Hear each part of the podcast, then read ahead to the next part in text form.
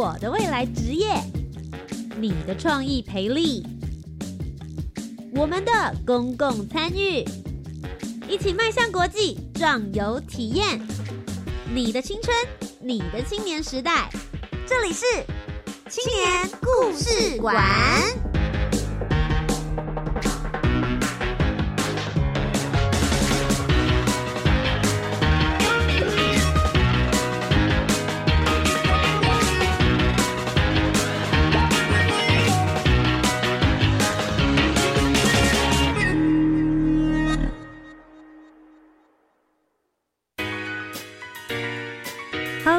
听众朋友，大家好，大家晚安，欢迎来到由教育部青年发展署以及教育广播电台所共同制播的青年故事馆，我是节目主持人涂杰。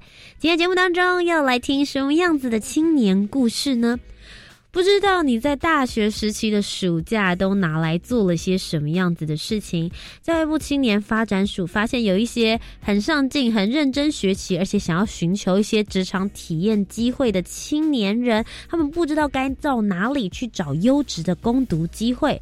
所以，为了增进青年了解职场、及早规划职涯，教育部青年发展署规划了多元青年职场体验计划，提供大专以上的在学青年具学习性的优质。职攻读机会，协助青年体验学习、适应职场，促进职涯的发展。所以今天节目当中为大家邀请到了三位女大生，就在今年的暑假七月初以及到八月中，为期六周的时间，他们到了财团法人大二节文化基金会，参与了他们的职场体验计划。三位分别是江卓锦、杨怡珍以及陈亮莹，他们究竟在这六个礼拜学到了哪些事情呢？听说有导览、有文化体验，同时他们竟然还设计出了一款实境解谜游戏，究竟是什么样子的体验计划？他们在里面又学到了什么呢？马上就进入今天精彩的节目内容，Let's go！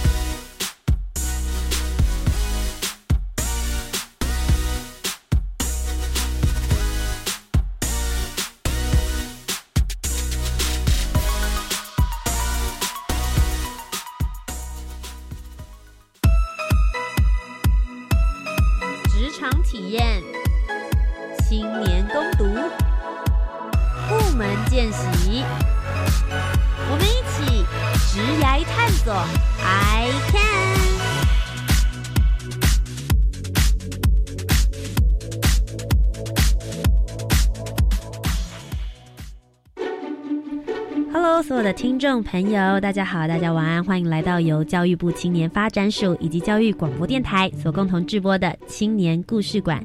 我是节目主持人涂杰。今天节目当中呢，为大家邀请到了。三位女大神。今天为什么他们会来到节目当中呢？其实因为他们的暑假跟其他人的很不一样。今年暑假他们参加了青年暑期社区职场体验计划。其实我觉得会来参加这个计划的大学生们都还蛮特别的。奇怪了，你们好好的暑假不用到学校去上课了，回家每天爽爽睡、爽爽吃，然后起来感受一下假期，不好吗？他们为什么会去申请这样的职场体验计划？把自己每天弄得好像很累，但同时之间又很有学习，又很充实。今天就一起来听听属于他们的故事。他们来到了社团法人大二节文化基金会。这个基金会在做什么？他们的体验内容又在做什么样子的工作呢？实际由他们现身说法。首先，第一位为大家邀请到的就是江卓锦。Hello，大家好，我是就读淡江大学统计学系二年级的江卓锦。接下来，第二位为大家邀请到的是杨怡珍。Hello，大家好，我是就读政治大学会计学系二年级的杨怡珍。最后，第三位为大家邀请到的是陈亮颖。Hello，大家好，我是就读大同大学工业设计系三年级的陈亮颖。好，今天三位呢要来跟我们分享你们今年暑假热腾腾的吗，才刚实哎，跟应该说刚职场体验完 没有太久的时间，现在应该是。故事正旺，还正得更清楚的时候，首先就来问你们一下，算是一个小小的考题跟验收了。你们到了财团法人大二姐的文化基金会，告诉所有的听众朋友以及主持人，我究竟这个基金会在做些什么样子的事情？他们重视的议题又是什么呢？大二节文化基金会就是保护大二节地区的文化，然后并且凝结大二节的社区意识。像它包含了三个面向，第一个面向是二节王公庙的面向。第二个面向是我们所在攻读的面向，像我所在的攻读就是在二节古仓，然后像仪珍所在的攻读就是指文化馆的部分。嗯，哎，我想先问一个问题，一定有很多听众朋友跟我一样，一听到大二节的时候，其实不知道他在台湾的哪里，哎，可不可以跟我们先介绍一下这个社区，它位在哪里，有什么样子的特色？哎，它。位于宜兰县五节乡的一个小地区，小地区，OK，没有这么多人知道，也不算是一个热门的观光景点吧？对，那里比较多住宅，嗯，然后很多田。那那边的最主要的特色是什么？或者是你们实际到那边住了一小段时间嘛，跟当地居民接触的感觉，觉得那是一个什么样子的地方？你们用什么形容词来形容它？淳朴淳朴，对我也是想到淳朴。哇塞，你们好，大家呃，这刚刚都没有蕊好的哦，真的很直接，就觉得是淳朴，是不是？所以相较之下，因为你们都在台北上学嘛，所以一去到宜兰，一去到大二级的时候，除了淳朴之外，你们对于他的印象，或是如果现在要推荐给大家的话，你们会在地的特色，你们会说什么呢？先从呃卓景好了。在地的特色吗？我觉得它是一个传统文化保持的很好的地方。哎，哦，就像是二姐王公庙，它也是很有悠久的历史嘛。就是很多，它没有把一些古古古时候的庙有点拆掉，它还是保存的很好。然后它还有定期的修建，这样子，我觉得文化保存方面是还蛮不错的。所以你可以看到历史跟时间在这片土地留下来的痕迹，没有被损毁。那再来是一真呢？嗯，我觉得一开始去的印象会觉得，这整个大二姐基金会还有整个二姐村的人，就是很有居民很有向心力。因为除了像是其实是基金会帮他保存下来，可是你要去经营这个谷仓啊，或是二姐指挥文化馆，其实都还是要有人的协助。那像其实很多在那边的员工都是当地的居民，就是像一些志工啊，都会来帮我们什么的，所以我会觉得那边的居民就是很有向心力，就是有一致的目标，想要好好传承这些文化。对，嗯，那再来是亮影呢？嗯，应该是米食文化的部分吧，因为像二节谷仓本身就是一个介绍。还有保存历米诶米食的文化跟历史的地方，然后我们附近有很多田啊，大家都在那边种米。我想知道你在去之前有曾经跟米这么接触，或者是了解对这么深入吗？在去之前，呃，我们家有种田，然后有种米，我们家就是在二姐那边，但是我自己不会下去所以你是当地人。所以淳朴的话是针对家乡的感觉，真的蛮淳朴的。对，就是大家都很单纯。所以他刚刚有提到的向心力这件事情，你也很认同。对，大家就是共同一起来保存这个。算是乡镇里面的文化的感受。嗯，好，看来你们都 pass 第一关的考试了。对于不论是对于这个地区呢，还是对于基金会，其实都有相当的了解。不过，其实我一开始最好奇的事情还是，你们好好的暑假不享受舒舒服服在家里休息，为什么会想要参加这个青年暑期社区职场体验计划呢？嗯，就是我觉得暑假的时候就是。原本是想要累积一点经验吧，嗯，然后去那里的话，可以看到很多故事。包括是人事物，然后也是可以遇到很多的人，像遇到我这两位攻读伙伴，就是让我最开心的一件事。所以你们去之前都不认识嘛？是到那边回来之后才变成好朋友的。我想问个问题，你刚刚说想要累积一些经验，可是你本身念的是统计系，哎，统计系跟来这个职场体验计划之间 关联是？就是他，就是我觉得他那里可以学到很多东西。像我觉得最酷的是，我们在那里的最后一个礼拜，我们去就是当裁判，篮球比赛的裁判，然后超级酷的，好 笑。为什么很好笑？就是因为我们三个人其实对篮球都完全一窍不通。然后大概前几天被那个执行长通知说，希望我们能够去帮忙，就是当地社区的篮球比赛，然后要我们当裁判。然后我们一去的时候是整个吓到，因为他拿给我们一张计分表，然后我们完全不知道啊什么是什么犯规，还有什么违例之类的一些规定，什么拦下三秒，对就这个，我们还要按那种码表来计时。然后其实。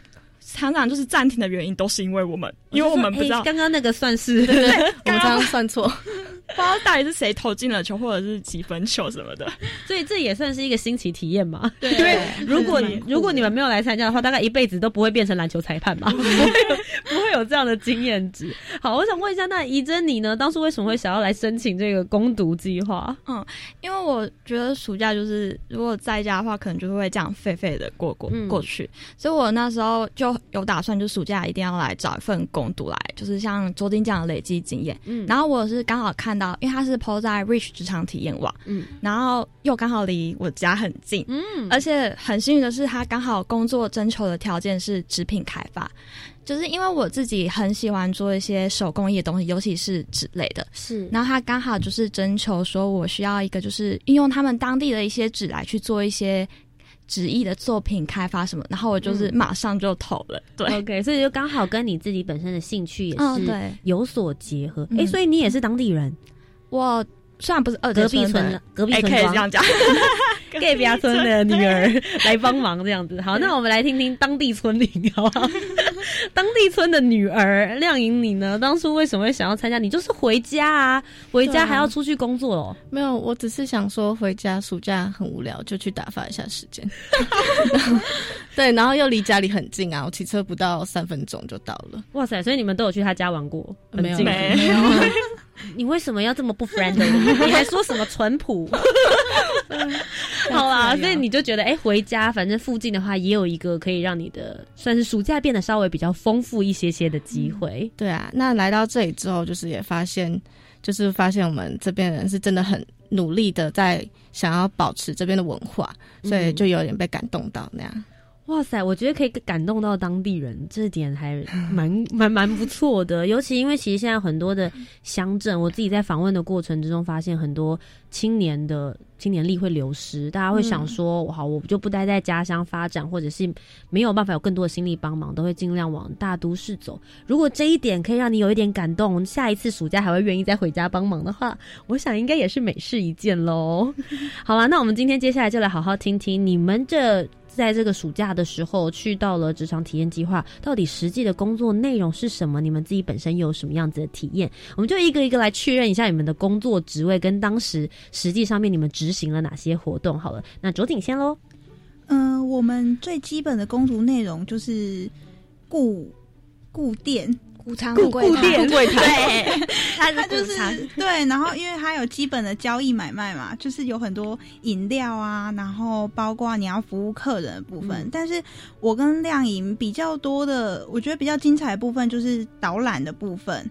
然后我觉得这也是最主要的，对。然后再来就是我们三个一起的面向，就是我们一起制作这个游戏。嗯，对，嗯。哎，我想要先问一下，你刚刚其实有提到谷仓要固定，可不可以先跟我们就是听众朋友，包含主持人，我也很好奇，究竟这个谷仓对于你们来说，他们是一个什么样子的公寓场所？然后你们还需要做导览，是不是也帮我们介绍一下这个谷仓的自己的意义跟存在？嗯，啊谷仓。这个二节谷仓就是从以前日治时期保存到现在，嗯，那它是在民国一九九八吧，嗯，修建的，然后从好像是两千年的时候开始开放让民众参观，它是宜兰的三级古迹哦。那我们就是帮客人贩售到诶门票，一般门票，然后五十块还附送一杯饮料这样子，然后他们就进去参观。嗯，那所以其实它现在已经变成有点像观光景点的感觉嘛，嗯，其实就是用这样的方式让大家去了解那一段你说日治时期就留下来的谷仓历史。那里面你在导览的过程之中，你们之前就对它熟悉吗？还是其实是来了之后是由谁来告诉你们这些故事？你们中间也有经过一些练习吗？嗯，就是我们刚开始当然就是都不知道，而且那些谷仓历史是的那些是真的很细。那一般就是都不会知道，那是我们的长官，嗯嗯嗯，给我们讲义，那他也亲自带我们导览一遍，那跟我们说就是大家可以怎么样导览，然后说可以用我们自己的方式那样子。那这里一份讲义里面有很多很详细的东西，那包括就是大二姐的历史，还有谷仓的历史文化之类的。嗯，那今天节目当中是不是就可以让我们体验一小段好了？让我们稍微了解一下谷仓里面有没有让你觉得在导览的过程之中印象比较深刻，或是如果你不到那边去，或者是都市的小孩不会了解的关于这个谷仓的故事。谷仓的故事嘛，就是它有很多一些细节吧。嗯，然后我们。我们觉得最好玩的故事就是我们上次带的那批南投来的长者们，就是一群嗯嗯老爷爷老奶奶。然后后来就是我们两个上去讲的时候，他们就是下面一片宁静，什么话都不说。然后我们明明讲的也很好笑啊，然后为什么都不笑呢？然后我们就开始好吧，就是。自导自演，然后讲到后面中间的时候，我们就突然蹦出一句“兰卡加点因为我的台语超烂的，什么意思？对对对，两边两边，嗯，就是我们往这里走，就是 OK。哦，兰家行，对，兰家行，我听懂了。对，我刚刚在想说，他们竟然有人听得懂，然后就是很开心的跟我们说，对，就是要用台语。然后我们就哦，原来是要用台语，可是我们两个台语真的太烂了，是语言问题，就对。他们希望你们用 local 一点的方式。对，然后我们最后还是用很破的台语带着他们，但是因为他们是老一辈，然后并且是住在。南投那里，然后那里也是盛产的稻米，然后他们比我们还要了解那里的环境。到最后，他们有点在教我们，这个是什么？对，这个怎么讲？然后摘流。然后就会讲一些机器的名称，甚至我们都没有听过机器名称。嗯，然后我们就觉得很有趣，然后甚至学到更多的东西，然后也接触到更多的人。对，这是我们觉得蛮有趣的地方。所以其实很有趣，你们在导览的过程之中，有的时候也会被被你们导览的这些人教学，对，互相相长啦，然后会了解更多有关于那边的历史，把所有的拼图再填得更满更满。好，这个大概可以先了解的是有关于谷仓的部分，但其实刚刚有提到还有另外一个地方，就是指文化馆，对不对？这个部分的话，是不是是怡珍你所在的地方？因为我负责的工作就是主要是在指文化馆方面。那它指文化馆其实是因为在二节地。区以前也有职场，那因为现在可能就是没有在运作，所以那时候董事长他就把一些二节职场的一些，比如说职场会用到的工具，然后就移到我们二节职场，那就会做一个展示。那其实我比较主要在做的方面是带小朋友做 DIY，哦，就是我们那边有很多种 DIY，像是纸高模 DIY 或者是手抄纸的 DIY，对，那我就是负责主要教他们做这些东西。你之前有这样子教学小孩子的经验吗？其实没有，我以前都自己做自己。OK，所以自己做自己跟实际在教学要教会别人做，你自己觉得有什么样的差异？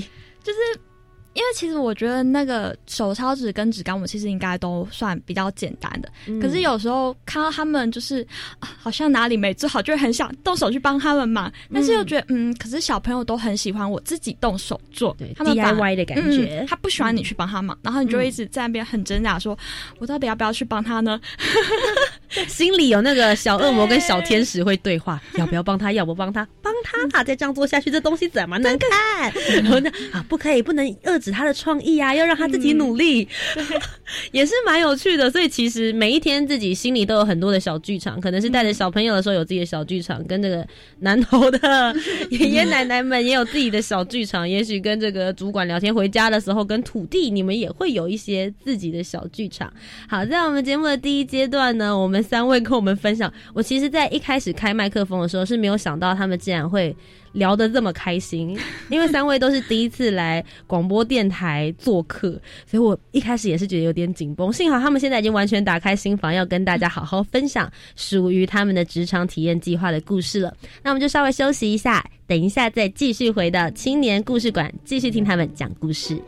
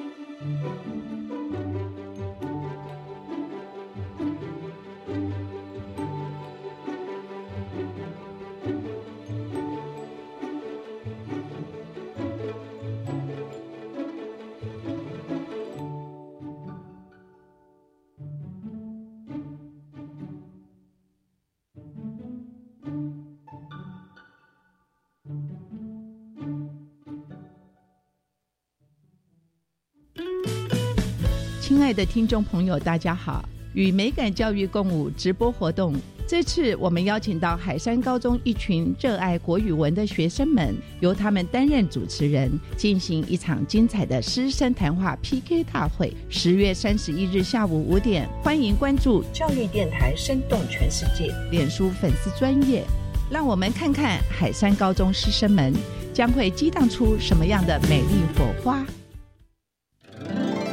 两位请留步，看来你们将在异地遭逢劫难。呃，我我们是要出国没错。天哪，那我们该怎么办？留意身体健康，防止人身意外，并加保海外医疗险，即可化解。哎呦，出国几天而已，我才不要额外花钱保险呢。少啰嗦，你是要钱还是要命啊？还不照着大师的话去做？出国记得办妥适当的旅游和医疗保险，海外住院紧急医疗后送，保护你。以上广告由外交部提供。小朋友，你们长大要做什么呢？还没想到哎。现在有个职业试探的机会，分别在台湾科学教育馆、公共资讯图书馆、科学工艺博物馆以及海洋生物博物馆，都可以体验航空与渔业的 VR 实境，还有机器人闯关等等有趣又好玩的活动。可以从活动当中找出自己的兴趣跟职业哦。另外还有丰富的奖品，可以集点抽 Switch 主机哦。赞呢！请上网搜寻“技职大玩 Job”。以上广告，教育部提供。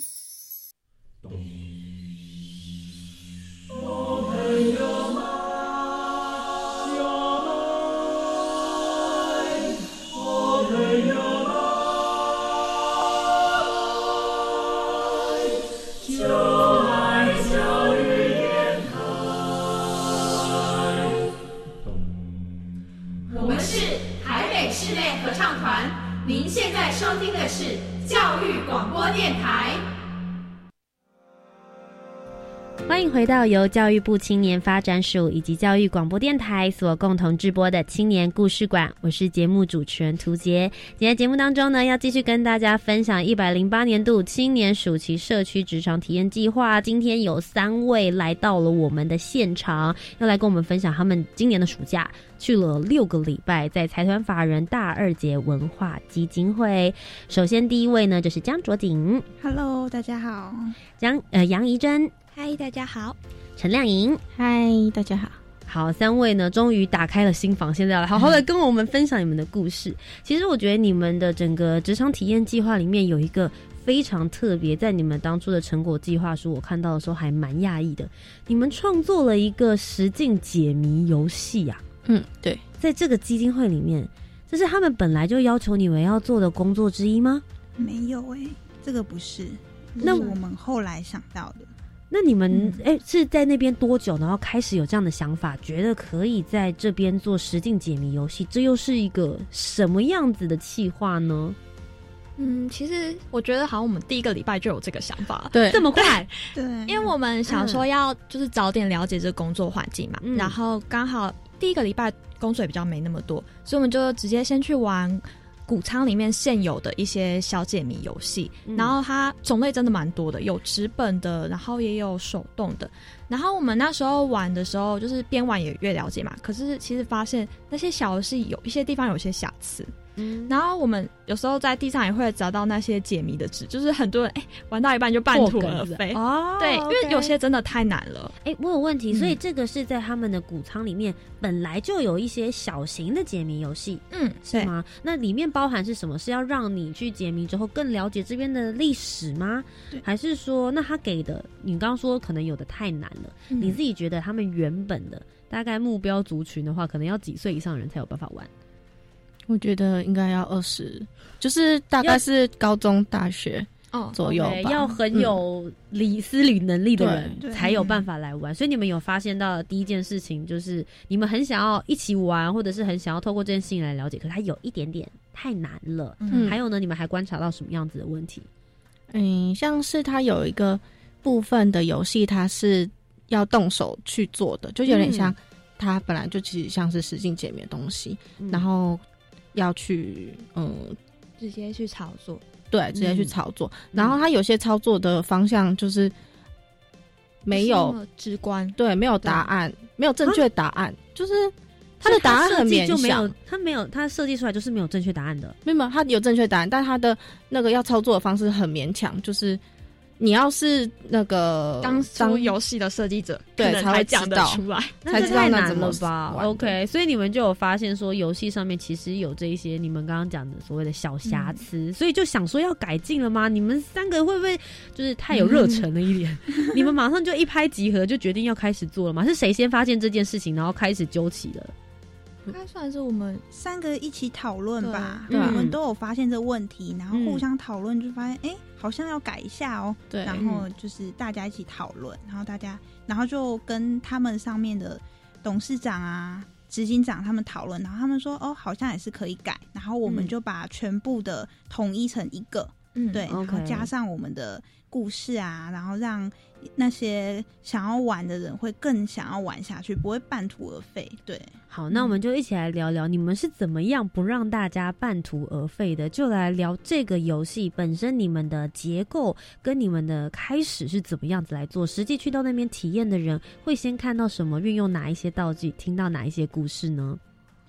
我们应该是，我们当初是想要用故事去吸引大家，嗯，所以我们就是先用了一个。女主角花子，然后想要拯救拯救爸爸，对，然后因为我们没有告诉大家故事的结局，对，然后我们就是用一整套系列故事让大家吸引进去，然后想要知道最后最终的结局是什么，然后吸引大家去玩。OK，所以你们其实就是让大家跟着花子的脚步，对。对对。对，一路一路去解谜。总共你们设下了多少个关卡？七大关，八大八大关卡，八大关，但是里面还有很多小问题，对，大概二十几个问题吧。对，八大关，然后二十几个小问题，那这是总共加起来，总共加起来就有二十几个问题。那这些问题的形式跟方式是什么？你们是用什么样的方法把这些呃问题布置在这些谷仓里面？又用什么样的方式让他们找答案？解答的方式又是什么？我们有提供就是一些线索的纸。就是我们会有一个线索卷轴，然后就是大家打开之后就会以那些线索去找答案。然后我们其实主轴因为是有一个故事，然后我们故事是用一本日记本来支撑的，所以每一天你会看到花子他爸爸的日记里面底下都会有一些小问题，然后需要你去回答。嗯，那我们回答的形式呢，就是以现在 Line App 就是 Line 机器人，你可以就是回答出，比如说正确答案是花子，那你回答完之后，他就会说哦，恭喜你答对了，然后并且再给你下一道题目。哦，就是可以自动化的，不需要，甚至是不需要人去看，不需要人力在那一边。所以事实上，这个游戏到你们现在你们的职场体验计划结束，它还在持续在谷仓里面发现有人在玩吗？有，我有时候点进去看，还是有蛮多人在玩，就觉得蛮感动。对，OK。所以实际上，它你们的这个开发，它是源远流长的，继续留在了谷仓里面。对。那你们在这个过程之中，其实刚刚有讲到，你们有故事线嘛，然后又要布置，还要使用 Line 的机器人，这几个在开发的过程之中，有没有遇到什么样子的困难？然后你们是怎么解决它的？我觉得最困难是年代的重合，就是我们要。找他们那时候的年代，然后还有故事线的年代，就是我们不可以出现任何一点的 bug，就是譬如说，嗯，因为他是从七十几岁穿越回去十几岁的，然后我们不能让玩家直接知道他现在所在的年的年代，因为我们第一题的问题就是他所在的年代，所以我们要想办法让。这件事情跟历史是重叠在一起，这样真实性会更高。对，了解，就是等于是说我不能够在那个年代感觉好像有智慧型手机啊这些东西，因为会让你发现破绽的地方是不可以。所以这是第一个，你们因为你们对于当地的历史，刚刚讲到故事，其实也是抵达了，你们才刚开始熟悉嘛，等于是自己也必须要补充很多的相关资料，对不对？对，就是那时候其实我们自己在编写故事，我们有套入就是二姐。职场爆炸的一个历史，所以我们如果要自己设计这套游戏，我们其实要很了解所有谷仓的历史，然后包括我们要问的问题的那些资讯什么，就是我们其实要很了解才能下去写，要不然有比我们更了解的人来玩，他马上就发现这游戏不对。就导览的阿公阿妈又来，哎，这不是安内哦，我年轻的时候。OK，所以其实你们在这里面也是非常的严谨，做了很多的功课。那实际上这个开始第一天上线之后，有没有什么发生什么样子的事情？就是哎，跟你们想象在开发的过程中不一样的事情，不论是比较有趣的，比想象中反应还要热烈，或者是哎呦这里有 bug，我赶快后面再继续修正。有发生类似的事？事情吗？蛮多的，因为像是，嗯，回答问题的话，回答答案，他们会有出现很多我们意想不到的答案，所以我们会把一些就是可能别人会想到的错的答案用上去，然后会回答说啊这是不对的。但是有些人就是会回答一些太奇怪的答案，然后我们机器人也没有办法回答。对，真的吗？对，嗯，哇，所以它已经是超乎这个范围以外的事，所以我们最后就是把。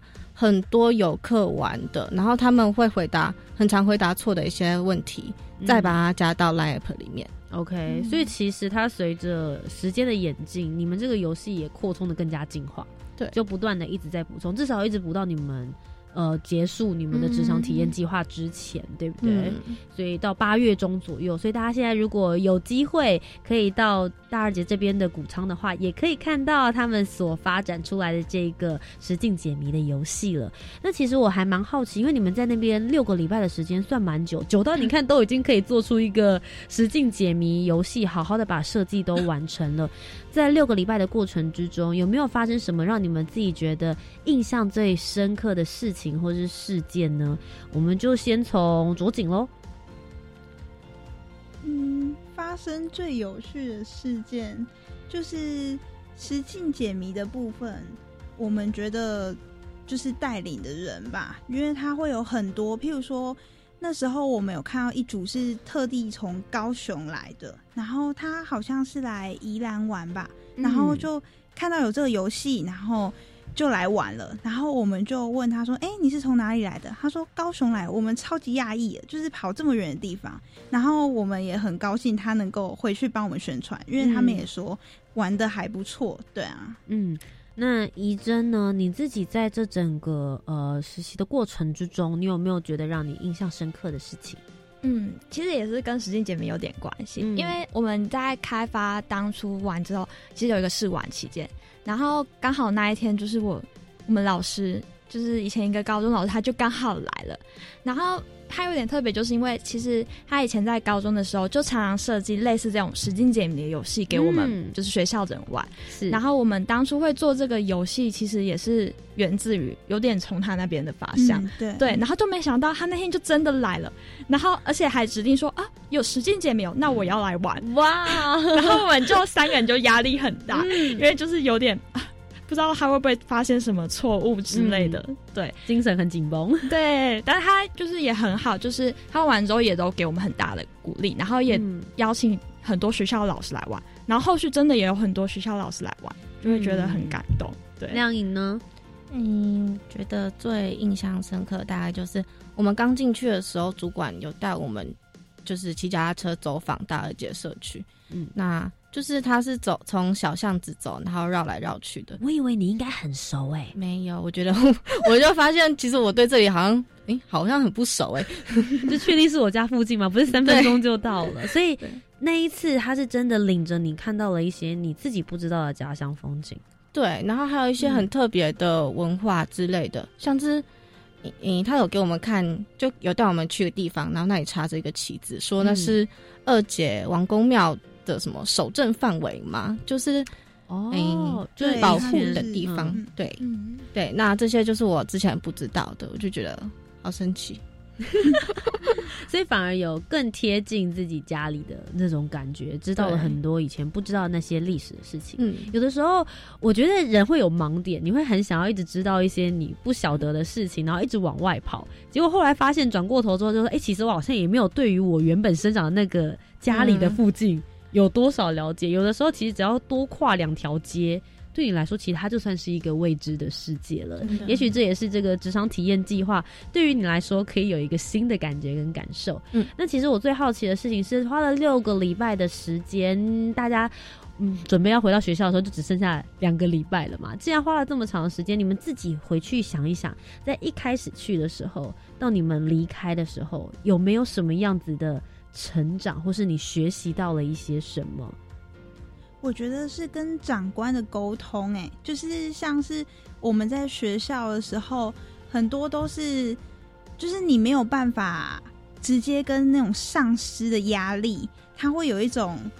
不知道怎么形容的感觉。OK，老师可能只是掌控你的学分啊，会不会 pass？可是面对到主管的时候，那就真的是职场感觉，更要用一个更严谨的态度去面对。然后也是看到很多，包括跟客人的态度，这这也是我们要学习的东西。对，因为这是在学校没有办法学习到的。因为我想加问一件事情，因为你刚好讲到了来自于主管的压力。其实你们在这个谷仓里面，你们做很多事嘛，你们有导览，甚至我看你们有经营他们的社群方面，你们有很多事情可能都必须要上报到给你们的主管啦，或者是执行长啊，甚至像你们刚刚做的这个解谜游戏，需要跟董事长来去做一些沟通。在跟他们讲话的时候，你们的心理感觉是什么？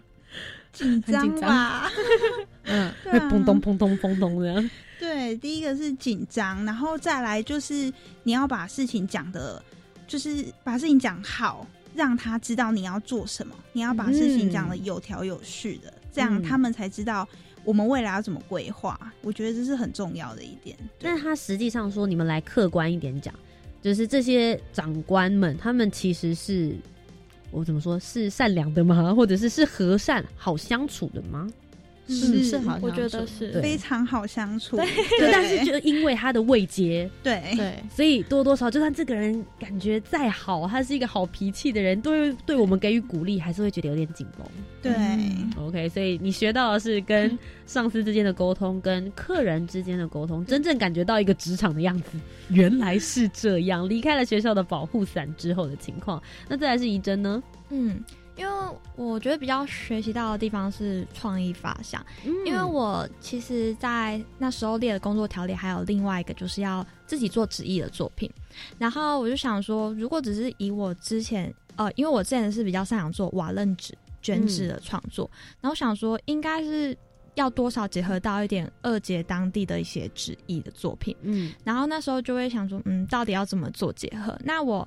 后来是以就是二姐谷仓的吉祥物米宝宝，然后用我自己擅长的瓦楞纸卷纸去做出来，然后后来就是在成果展的时候，其实有得到当时评审的好评，然后很多人也拍照，我就觉得还蛮开心的。我我在他们的成果展报告里面有看到，我很惊讶哎，还蛮精致的 我自己也很喜欢，所以这就是你自己给自己的一个成果嘛。在这整个职场体验计划里面，也确实引起了大家不同的回响，也回应到你一开始想做的旨意。嗯，对，嗯，除了刚刚的实境解谜之外，其实你自己也有一个自己在这方面，不论是记忆上面的成长，还是旨意上面也有所发挥，嗯，这就是亮影了。你自己呢？觉得成长的部分是什么？我觉得应该是跟同伴、跟伙伴之间的相处吧。嗯，对，因为像是我们很多事情都要一起做，像是时间解谜就是一起开发完成的。那这之间就是有要沟通很多地方，然后还有分工合作，而且就是因为平常算也是会跟同学一起做东西，但大都是同系的。那这次就是跟不一样系，然后就会知道哦，原来别的系对这个方面是怎么想的。哎，对，因为其实你们真的，你们一个是来自于会计系，然后工业设计系跟统计学系。其实认真来想的话，好像跟这一次的职场体验计划 都没有关系。对对，好像没有到相关联的部分呢。我其实还蛮压抑。不过你们各自其实都有自己在各自领域上面的一些收获，不论是在跟人的沟通上面啦，自己的技能技巧方面，也发现了自己可以设计东西的才能嘛。嗯，这其实也是一个还蛮不错的地方。那今天节目的最后，是不是也可以请三位可以鼓励一下十八到三十五岁的青年，或是接下来在明年度？如果教育部青年发展署继续推行了青年暑期社区职场体验计划的话，你们会推荐大家来参加吗？为什么呢？我觉得我会推荐大家来参加，因为我觉得你们来到这里的话，真的可以看到很多不一样的东西，或者是你会更了解自己的社区，然后你会对于你从小到大的社区有一个新的认识。我觉得真的很推荐大家，而且可以体验一下到底跟主管讲话有多错哦，好吗？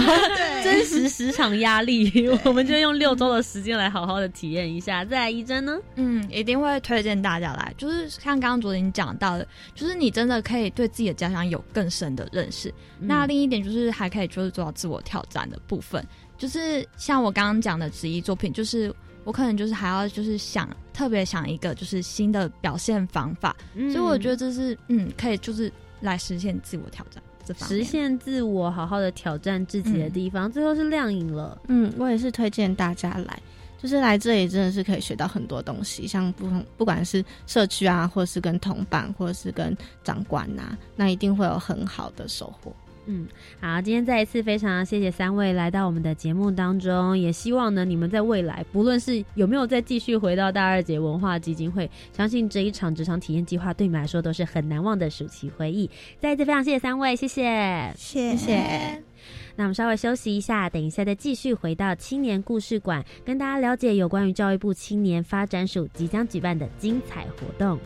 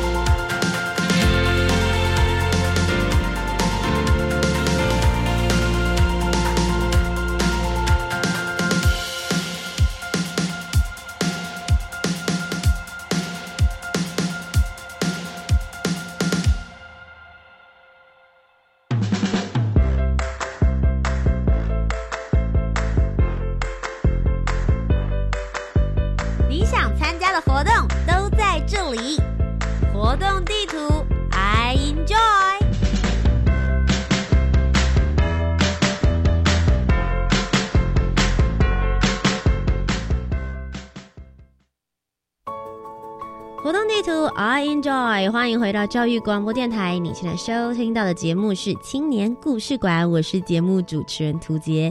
接下来呢，要告诉大家教育部青年发展署即将举办的一些精彩活动。如果你刚好是十八到三十五岁这个年龄区间的青年们，可要好好仔细听这一次的行动计划有没有适合你提出提案的呢？